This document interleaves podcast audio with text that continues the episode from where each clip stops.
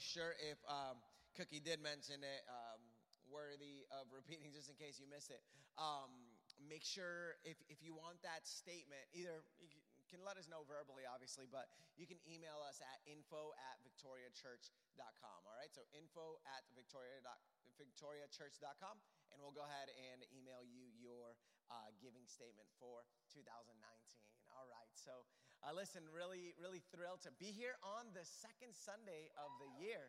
That's awesome. So, welcome, welcome, welcome to the second Sunday of this new year, of this new decade. And listen, if you came to church last Sunday, guess what that means? You have perfect church attendance. Now, now I thought about this and I was like, hey, you know what? If you missed last Sunday, that's okay. Be encouraged. You've only missed one Sunday in the whole entire year.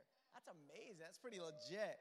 All right. So last week I started a message series called Walls and uh, with the first uh, message being be called be different and uh, so i began to introduce you guys to uh, this gentleman named uh, joshua you may have uh, heard of him before he's the leader that comes after Moses. And I mean, just, I mean, think about the, the shoes you have to fill, right? Talk about big shoes to fill to come after uh, leading uh, the people like the great Moses, right? And so we started by looking at the first battle that Joshua faces as, as a leader of his people. And so uh, it's known as the Battle at Jericho. And so Jericho is this city that is uh, very well protected by um, a very uh, tall and intimidating walls. And so these walls were obviously literal obstacles to God's people receiving the land that God had promised and so, without them overcoming, destroying, uh, defeating the enemy, they could not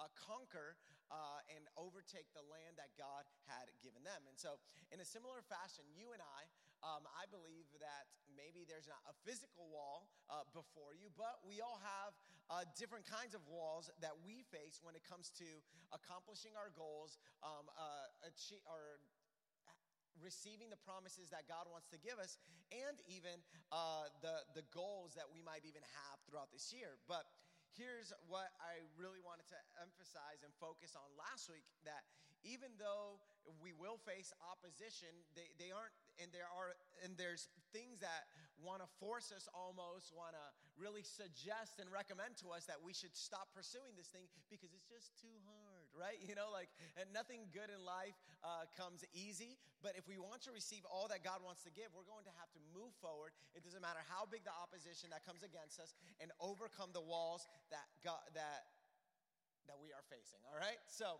um, I ended the message uh, last week encouraging you guys to keep going after what God has promised. In other words, to not give up. And so last week we started also, last Sunday, we started our 21 days of fasting and prayer.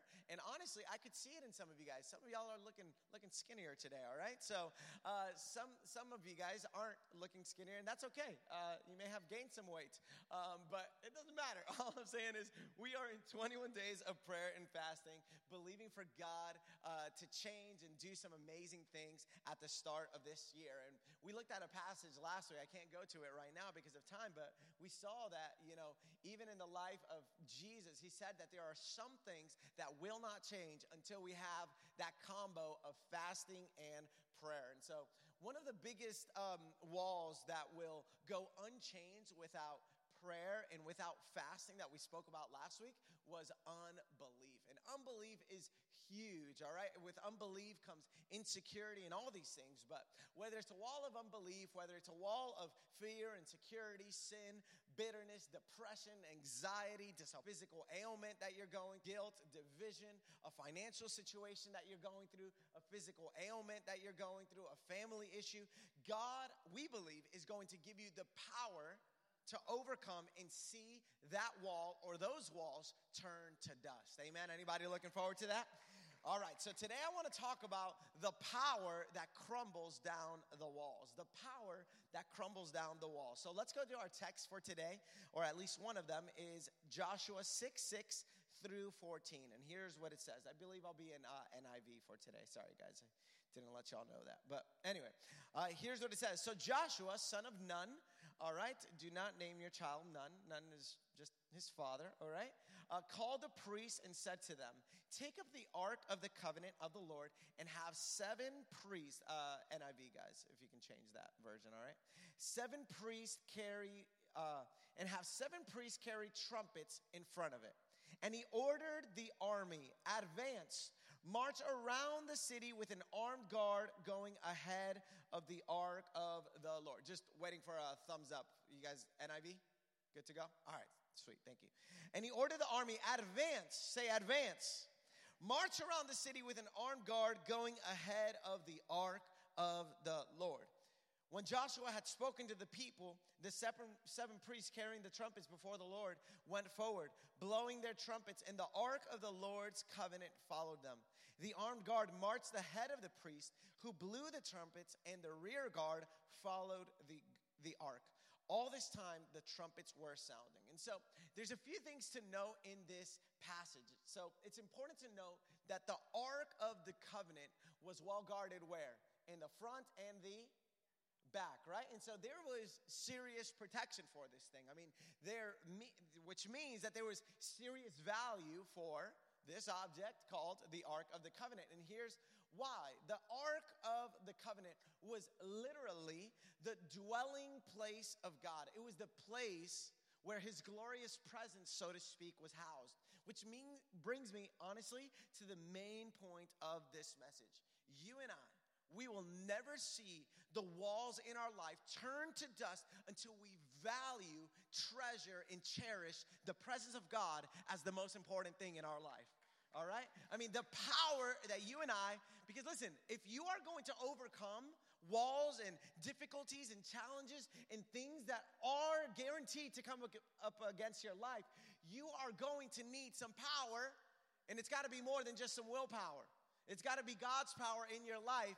And there is a pathway to God's power, and it's found in His presence. The pathway to God's power is found in His presence. That's a lot of peas.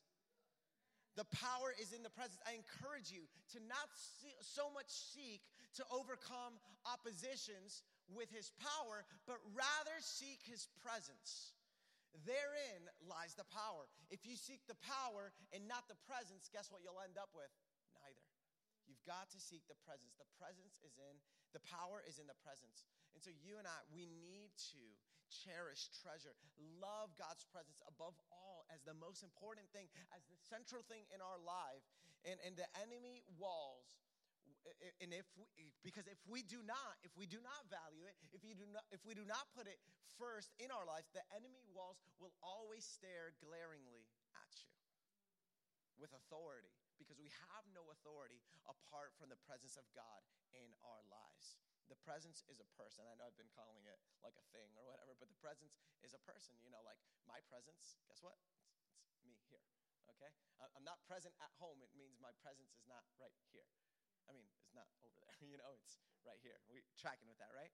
I know that seems like really obvious or whatever, but sometimes, I don't know, for a long time I, I didn't understand. I was like, oh, duh, like his presence is when God is present, like when He's there, right? All right, cool, perfect. So, again, a couple things we notice here is that the armed guards were present to protect God's presence, if you will. And the application for us, again, is that we cannot allow anything to war against God's presence in our life. We have got to protect God's presence in our life. We cannot afford to allow anything to get in the way of our awareness of God's presence. We must protect and fight against whatever comes in the middle of our connection with God. Because let's be honest, have you guys ever been, after praying, you get into an argument with somebody? and you're like, oh my goodness, I just completely lost my connection, my communion with God. But we cannot allow anything to break that connection and that communion, that closeness with God. And we find the presence when we spend time with Him. I mean, it's, it's, it's honestly pretty simple, but it's easier said than done. But the presence is found as we spend time with Him. Now, notice God's people are being led out to battle, and God's presence is the first thing that Joshua focus on, focuses on, and he talks about before leading his people to this battle, which is amazing if you think about this. I mean, I, I started thinking about this whole thing and I noticed something. Like, Joshua isn't leading a church service. I mean, if he was leading a church service, it would make sense that he's seeking God's presence there, right? Eh, but in that case, again, it would be obvious. But no, he's leading them to battle. And let's be honest. I mean, I'm not really sure how many warriors and fighters or um, uh, people there are, uh, veterans in this place, how familiar you are with battle. But uh, what might you start off with if you were leading people into battle? I'm willing to bet that some of us we wouldn't think like, oh, God's presence, you know, like. let's be honest. For me, I want, I, I might want to debrief my people like, hey, this is how to not die. Okay, and, make sure that you've got your weapons ready. Make sure that you've got your your armor on, your protective gear fully functioning, and then you're ready for warfare. But Joshua doesn't start in any of these places. He starts off with the most important thing: God's presence, the priority of God's presence in his life. And I believe that the same should be in our lives. I mean, what does this look like, maybe even practically? Our priority, it looks like this our priority for a successful marriage is found in God's presence. Our priority to do well at our job begins with God's presence. Our priority to be a good parent for financial wealth, his uh, uh, good health in our body, to excel in school, for our emotional well being, for thriving relationships, for our goals. Eh, our priority can't be on any of those things, can't be on any of the practical things in those, in, in those areas. It has to be God's presence leading the way in every single area of our life. Are you guys with me? what, what is the, um, I'm terrible at this, but the solar system, like, do, does everything revolve around one thing? Yeah? And so our lives, all of our lives, need to be revolving around one thing. Are you guys with me? It, has to be completely central to our life. So it, it reminds me, honestly, of these three verses. Uh, for a really long time uh, in my early 20s um, and everything, somebody goes like, early 20s? You're not in your 20s? No, but thank you. Thank you so much. Uh, I'm totally in my like mid 30s. Can you believe that? That's crazy. It, it reminds me of this verse uh, in Colossians 3:17. These are some of my favorite verses um, in my early 20s. And here they are. You guys are going to love these. I, I think so. Colossians 3:17 says, "Whatever you do, whether in word or deed, do it all for the glory of God." All right? Or do it all in the name of the Lord Jesus. Another one, 1 Corinthians 1:31 says, "Whether you eat or drink or whatever you do, do it all to the glory of God. Yeah, there's a pattern here. We're repeating the same thing here, okay? Uh, Colossians uh, 3.23 says, whatever. I call this whatever theology, which means, you know what comes under the category of whatever? everything pretty much, okay? Whatever you do, whatever you do, work at it with all your heart as working for the Lord, not for human masters. So your job, listen, I got good news. It's not for your boss, it's for Jesus, which means this you got to do a better job at it. I know your boss is terrible, but that doesn't matter. We're to do it as unto the Lord, not for human masters. I'm just kidding, your boss is awesome. So, Joshua's eyes are fixed on God's presence, not only in word, but also in deed and action. And so, uh, one very practical way of valuing God's presence, again, uh, just to get even uh, more deeper in this, is to make prayer, like prayer has to be a lifestyle for us. It's got to be a, a, a, natural part of our lives. So we have um, just uh, talking about more practical th- things. Uh, we have a guide and other prayer and fasting resources on our Instagram at the bio, um, on our Instagram bio. Now, if you don't have Instagram, if we can put that link up there, it's instagram.com slash Victoria Church Orlando. Um, but the point is, and so we have resources to help you with all this. So but going back to the message, what, I, what I'm trying to emphasize with this whole thing is that we do not have the luxury to start our days off without spending some time with Jesus. We've got to spend some time with Jesus. Without spending time with Him, there is no presence. Are you guys with me? There's too much on the line. There is way too much at risk in our lives without having God's presence leading the way. Jesus was known to start off his every early morning, before the light had even come out, and often he would go out to the mountains to be with the Lord. Uh, and, and really, that's where we find the success of Jesus. Jesus' success wasn't because he was Jesus per se, but rather because he had established a healthy habit of spending time with God. It's why he was able, you know, the, like we mentioned last week, you know, to, to, to heal that and to cast out the spirit from that demonized uh, boy, I believe it was. And he said, This kind only comes out with prayer and fasting. But interestingly enough, he neither prayed nor fasted at that mo- moment. Why? Because he was already charged up with prayer and fasting prior to that. We've got to be charged up prior in order to face the walls and the enemies and the difficulties that we are going to face each and every single day of our lives. And that's one of the reasons why we see that, I mean, honestly, like we need to realize uh, more and more not just the deity of Jesus, not just the godliness of Jesus, but rather the humanity of Jesus. You know, listen, the scripture says that Jesus grew in favor with God and man. I mean, to me, I'm like, Jesus? If Jesus has got to grow in favor with God, what does that say about me? You know what I'm saying? Like, I, I got to grow in favor with God, and not only with God, with people as well. And I believe that we grow in favor with people, in favor with God, when we spend more time with Him. We'll know His heart. We'll know how to act. We'll know what to do. We'll know what to say. We'll know what not to say. We'll know what decisions to make. Are you guys with me?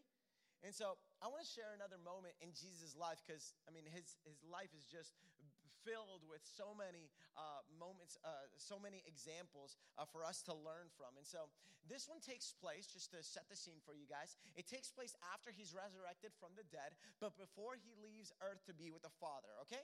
Now, in case you didn't know, Jesus spent 40 days on earth before going to heaven with his Father. And he, so he's chilling with his resurrected body, okay? And his resurrected body has very different, has like zero limitations. Uh, he doesn't depend on doors, he just walks through walls. Uh, he, we know this about resurrected body, which gives me a lot of joy. He eats, which means that in heaven we're going to be eating, and having a feast. All right, you can find it in Revelation as well. Just saying, it's going to be a good time. We're going to eat fruits and veggies, but they're going to taste like dessert. Okay, all right. Now, one reason was that why he spent these 40 days on earth after he resurrected was because he still needed to teach some things to his followers. Another reason was because he wanted to make sure there was a lot of eyewitnesses that saw him to prove to doubters that he indeed did resurrect. And so, in one of the te- teachings, Jesus' followers, uh, Jesus tells his followers this. He tells them essentially, do not leave Jerusalem. Hey, listen, listen to me. Whatever you do, don't leave Jerusalem. And so Jerusalem was these people's homes. It's, it's as if Jesus was saying, Don't leave your house. Don't leave your house. And so if someone tells you, Don't leave your house, it's probably worthy of finding out, okay, like why? Like what's going on? Like, I want to go out. Is there, so are we recovering from a hurricane or something? You know, is there, uh, what do you call that thing? Curfew or something? You know, why, why can I not leave my house? Anybody curious? And then he says this he says, until. He's like, hey, listen, it's not that I never want you to leave your house. It's just until this happens, you can't leave. Cannot leave this city. Do not leave. Tell your neighbor, don't leave your house. Until what? Until the Father sends the gift he promised. And then Jesus, notice this, he says, like I told you before. So listen, Jesus is like a parent. He realizes if these people are going to actually pay attention, he's got to repeat some things to them. Anybody ever have to repeat something to your kids? Anybody have to repeat something to your dog? Yeah, you know, like we, maybe less than our kids, right? But nonetheless, we got to repeat things, right? And so Jesus, like, hey, listen, I told you about this before, but I'm telling you again because you cannot afford to miss this. If you leave, guess what? No gifts. No tiki, no laundry. No, you leave, no gifty. You want a gift, you got to stay. And so I personally enjoy gifts, all right? I'm just saying. Um, I know Christmas is over, don't worry. Uh, you got next Christmas, you got a whole year to plan where you're going to give me next year. But uh, the point is, Jesus tells his followers, we're com- and he commands them. It, it's a command. He's not like, hey, this is, it would be a really good idea if you just wait. No, he commands them. He tells them, listen, you are to wait for the gift. And you can actually read this in Acts 1 4. So I want you to notice this. Look at me.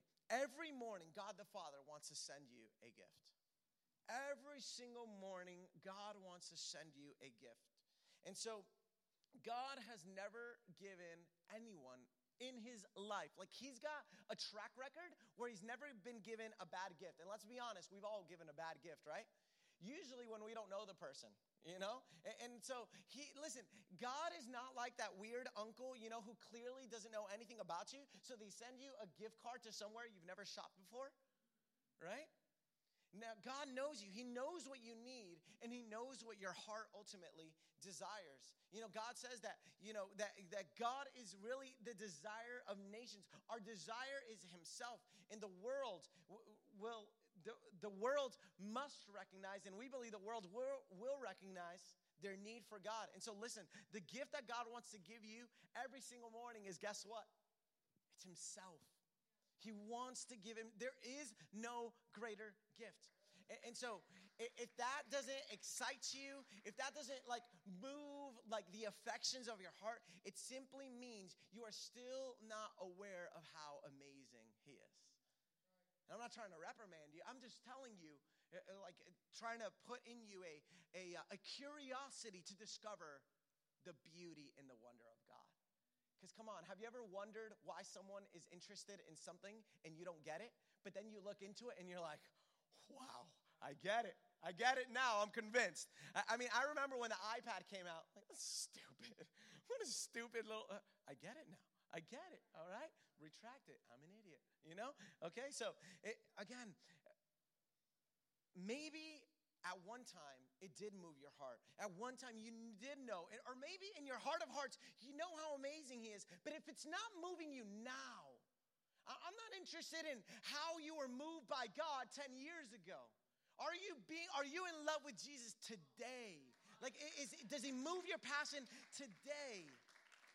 You know, because some of us I believe we know we've experienced meaning past but if your last story, your last testimony of Jesus is years ago, God wants to do something in your life now. We can't afford to know it up here and not currently know it in our heart. Know the gift. We can't lose sight of our need for Him every single day. Do you have any idea what would happen to your physical health? And just this one's gonna be. I got, I got a couple hard truths today. Okay, uh, you can blame the youth. They told me to preach harder at them. Like who does that, right? And so, uh, do you guys have any idea what would happen to your physical health if you treated it the way you treat your spiritual health? If you ate one meal a week, let me just bring this home, and expect to be physically healthy, I'm telling you right now, you're not going to be in good shape for very long. And so you'll you'll be what? You'll probably be malnourished, especially if you make a habit of this. Yet this is the way we sometimes treat our spiritual life, is it not? We go to church once a week and think that's enough for our spiritual health. And listen, before, uh, like, man, this guy's mean. Listen, before you feel guilty, before you feel bad or frustrated, I, I genuine heart of hearts, I want to encourage some of you here that are trying, that are starting, that are looking to develop a habit. Listen, this is, honestly, you know, this is for maybe people have been a habit of just coming to church. But this is, if you are looking to start a new habit this year, listen, this is not for you. You're like, man, I'm just trying, and this guy's make me feel bad. Listen, I'm proud of you, honestly. And, and, I'm thrilled that you're here, and I believe that so does God. But I'm talking to those that have some skin in this Christianity game, if you will. You can't expect to come to church once a week and wonder why you feel distant from God. I just feel so far from God. I feel so far from God. When was the last time you prayed for Him for an ample amount of time? Uh, I mean, what would your marriage look like if you paid attention to your spouse two of the seven days a week? I'm just telling you, it's not going to go well for you. Not that I know by experience. I'm just saying. I'm just saying it's not going to go well for you. I'm not trying to beat you up. I want you to bring awareness of what you're missing out on. You know, to cause a hunger and an appetite for the things of God each and every day of your life. I mean, because wouldn't the most unloving thing for me to do uh, is to not share with you some truth, even if it hurt, right? I know what it's like to feel far from God. So I'm not, I'm not putting any judgment. I'm not any of those things.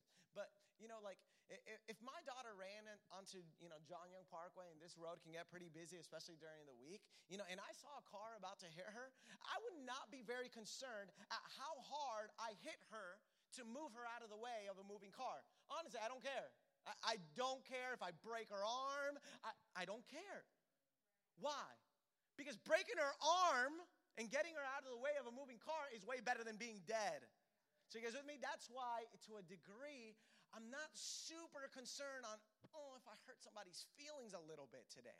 You know, because I care about something with more of more worth and value. I'm here to help, I'm here to protect, I'm here to shepherd, I'm here to lead. And I believe you'll thank me later. I mean, honestly, I remember my uncle. I was like offended uh, by him for a long time. I came one day. I remember it like yesterday. Uh, so uh, the youth. Well, anyway, back in the day, this is our only church. I, listen, I remember so many details of this day. I walk in and I'm excited. I love basketball. My uncle loves basketball. He's a uh, my youth pastor, and I'm like, hey, Theo, hey, uh, this is look at this magazine, Allen Iverson, uh, basketball, and he's like, oh, okay. How long have you spent time in the Bible this week? And he walked away. You jerk, you know what I'm saying? I was like, I didn't, I didn't really care about Jesus, but honestly, it was a hard truth, but it was a truth that I needed to hear, you know? And so, again, thank God. Uh, I mean, there is some things um, that my parents did to me growing up that I did not appreciate nor see as helpful to me in my life at that current time. But thank God I grew up I had the maturity to understand now that those things that I didn't like, those things that I didn't agree with, was in fact for my good. So, kids, hold on. You'll see it one day. You may not see it tomorrow. You may not see it in two weeks. Listen, you may not even see it in three years. All right, but one day, I believe that you'll grow up, you'll mature, and God will help you to see that those things was for your good. Even the things that were done in the wrong way, because I'm not, t- I'm telling you, Maybe the method that my uncle used wasn't the greatest, okay? You know, I wasn't encouraged with that thing that he said. I didn't start reading the Bible thanks to his encouraging statement at that moment, but it was still a truth that I needed to hear. Now, I, have got to, I got to move. Listen, it, it's like um, just one more little example of this. It's like when when my wife is is driving. She's an excellent driver. Don't get me wrong. But um, I don't know if uh, if I inherited this from my job, from my mom, or whatever. But you know, sometimes it looks like we're getting off road a little bit. And listen, when when I see the car getting off road, like I'm thinking about my life. Okay, I'm thinking about my daughter's life. I'm t- thinking about my wife's life. And so I don't tell her passively, "Hey, baby, careful there. Hey, move to the side." Babe, be careful. And she freaks out. She gets angry at me, and, and I get it. But I say it with a voice to get her attention because I want to make sure we're still alive. Okay? So listen, ladies, give your husband some grace and vice versa. All right, so let's continue in the next verse in Acts. Are you guys getting something from this? All right, so Jesus starts expanding a little bit more on what this gift is. And here's what he says For John baptized with water, I'm going to the next verse. It's right after Acts 1 4. So he tells him, Listen, I'm going to give you a gift. And then he starts talking about the gift. For John baptized with water, but in a few days you will be baptized with the Holy Spirit. In other words, the Holy Spirit is the gift every single morning that God wants to give us. Jesus basically tells his followers this if we put the two verses together, don't leave home without being baptized, without being filled with the Holy Spirit which is huge. I mean, this is so important. Listen, if you are or want to be a follower of Jesus, don't leave home without being filled with the Holy Spirit. And if you're like, holy? I, I don't get this, bro. Uh, listen, the Holy Spirit just, I don't have the whole time to give you a whole teaching on uh, pneumatology and all this stuff, but it basically means God, okay? Holy Spirit is God. The Holy Spirit is the Spirit that Jesus left here on earth for us to not leave us alone, to be with us forever. And so he's not a woohoo, like woo ghost or whatever. He, Holy Spirit is actually a person. He's got personality traits, okay? He's grieved, he's hurt, he's excited. And to be filled in the most basic human terms, so if you're like, how do I be filled? Like, what does that mean? And it's the most, just trying to make it humanly, and forgive me, theologians, for this, but it's being together in the closest possible fashion to God while here on earth. Okay, that's what my working definition uh, in the most simplistic terms means to be filled, to be in the closest possible fashion uh, to God, the clo- closest to Him. And so, if you haven't been filled by the power of the Holy Spirit, I believe He wants to pour Himself out today. And, and some of you are like, okay, check. Listen, bro, I got that. I did that um, a long time ago. I've been filled. What else you got? Great question. The verse uh, is, is, is for you, for those that have been filled. Ephesians 5.18 says this, do not get drunk. Tell your neighbor, don't get drunk, bro. Do not get drunk on wine or pretty much anything else, which leads what? To debauchery, debauchery, okay? It's drunkenness. You and I are, and then it says, you and I are to be filled, instead of being filled with drinks, we are to be filled with what? with the Holy Spirit, which means that if you're not being filled with the Holy Spirit, you might be filling yourself up with something else. It may not be alcohol, it might be entertainment, it might be food, it might be drinks, it might be sports, it might be people, it might be stuff, it might be your house, it might be your car, it might be a hobby, it might be social media, it might be clothes, it might be music, it might be movies, might be your pet, might be books, might be all these things. We can be filled with so many things, but we are to be filled not with those things, we're to be filled with the Holy Spirit in our hearts and in our lives. And so here's what we've got to understand. This word filled in the Greek, because I know you guys were curious about what it meant in the Greek, and it's present in the, reason, like, why do they always talk about the Greek? Is that that's the original language it was written, okay? It's in this word filled in the Greek is is actually a present tense of the verb, which indicates ongoing. Can you say ongoing? It means that you don't you don't just get filled once. It's like refills, all right? So praise God for the USA that you get free refills, right? Because when you go to other places, sometimes they don't have free refills, and that makes me so sad. Um, but I think God gets happy because it's a lot less calories. Okay. Which means that being filled with the Holy Spirit is not a one time experience. Let me say it again. Being filled with the Holy Spirit is not a one time experience, but rather an ongoing privilege. We are to be continually being filled. It's not optional either. It's not like, oh, just one of those extra things on your Christianity belt. No, it's not if you want it. We are commanded to be continually filled, and God only requires us to do things that are for our good. And here's what I know logically the only things that need to be continually filled are things that get empty, which means that you and I quite possibly get empty of the Holy Spirit. I'm not really sure how that happens, or maybe listen, if you're like, I don't know really if that happens, that's okay. Whether you believe we got empty or not, the point remains the same. We need to continually be filled. You're never too full or not uh, or, or filled to the brim that you can't take some more of the Holy Spirit. In fact, He wants to actually get you to overflow status, okay? To have an abundance of Him. You can never have enough in the same way you can never have enough golden corral bread, okay? I'm just saying, that's heaven sent, okay? It's manna. There's never enough. All that to say again is this, ladies and gentlemen, I'm bringing this plane to a landing.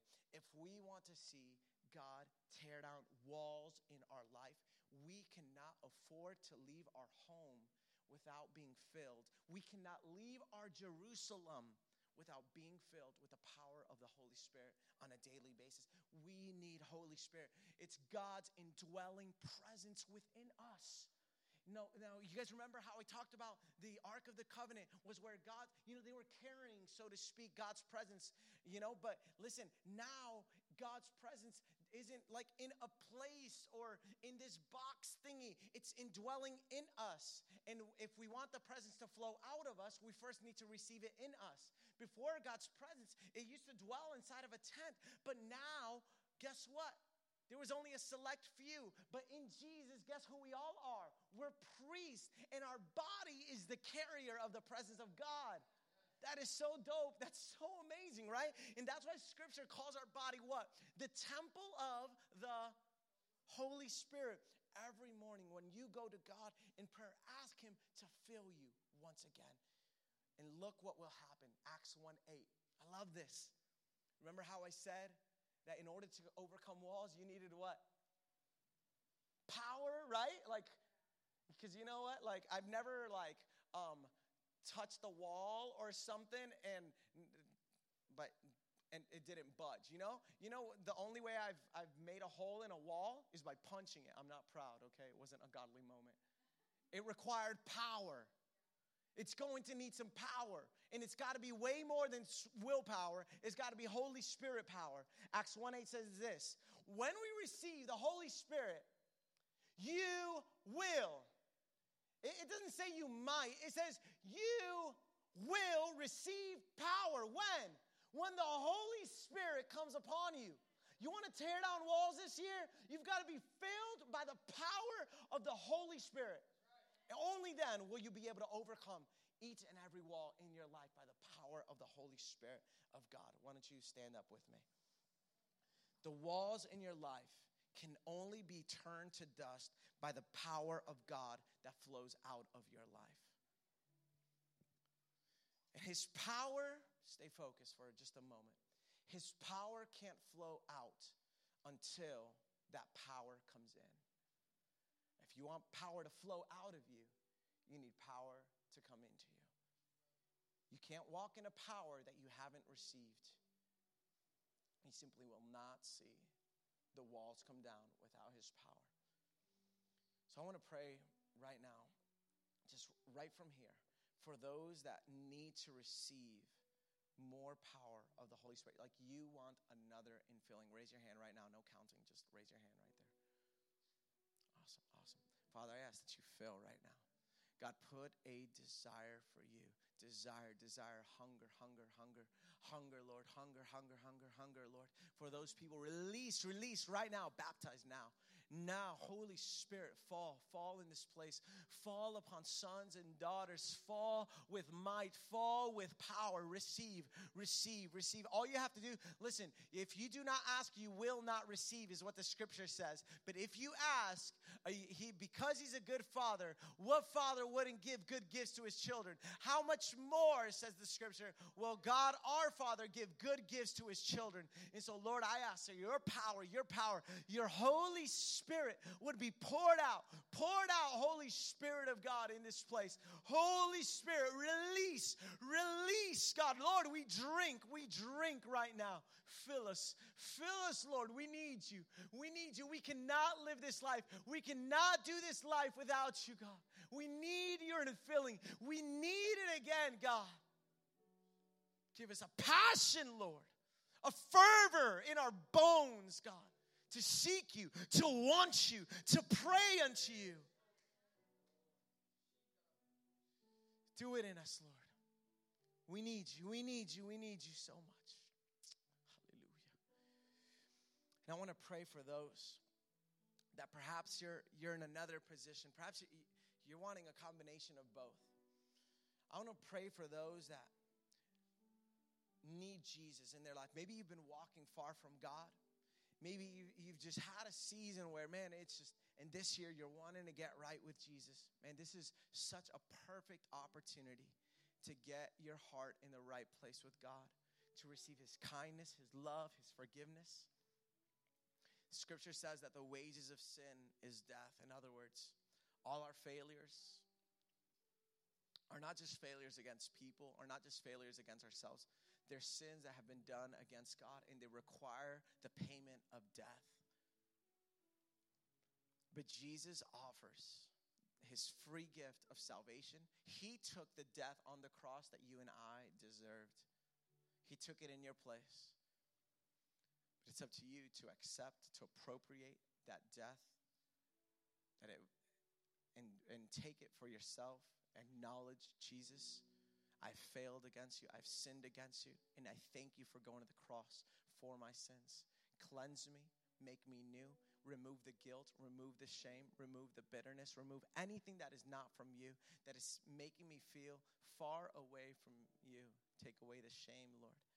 And I receive now your love and forgiveness. But it didn't end on the cross. Three days later, Jesus Christ resurrected to life because sin could not hold him down, sin could not defeat him. The wall of sin, if you will, was broken. How? You know how? Scripture says that it was the power of the Holy Spirit that resurrected him from the dead. And it's the same power that can resurrect you to new life, to life eternal with God. And it doesn't begin when you're in heaven, it starts here uh, now. You can begin to live the abundant life now. It doesn't start later, it begins now. And your journey begins now. This is not an end game. This is not like, okay, get out of hell free card. No, no, no. There's, there's so much more to life in God than just getting out of hell. We've been saved to something. We've been saved to, oh man, to such a purpose, to greater works, to a life in Jesus. In Jesus. So if today you want to receive his love, his forgiveness, and life, I want you at the count of three to raise your hand right there where you are, and I want to pray for you right from here. One, two, and three. Raise your hand right there where you're at. Awesome. Awesome. Awesome. Cool. Father, I thank you for salvation that you're bringing, for love, for forgiveness. Lord, upon each and every life here. And uh, Lord, we, we truly want to follow after you. We want to be faithful to you, God. Help us to do it. We thank you. It's in your name I pray. Amen and amen. Thank you, guys.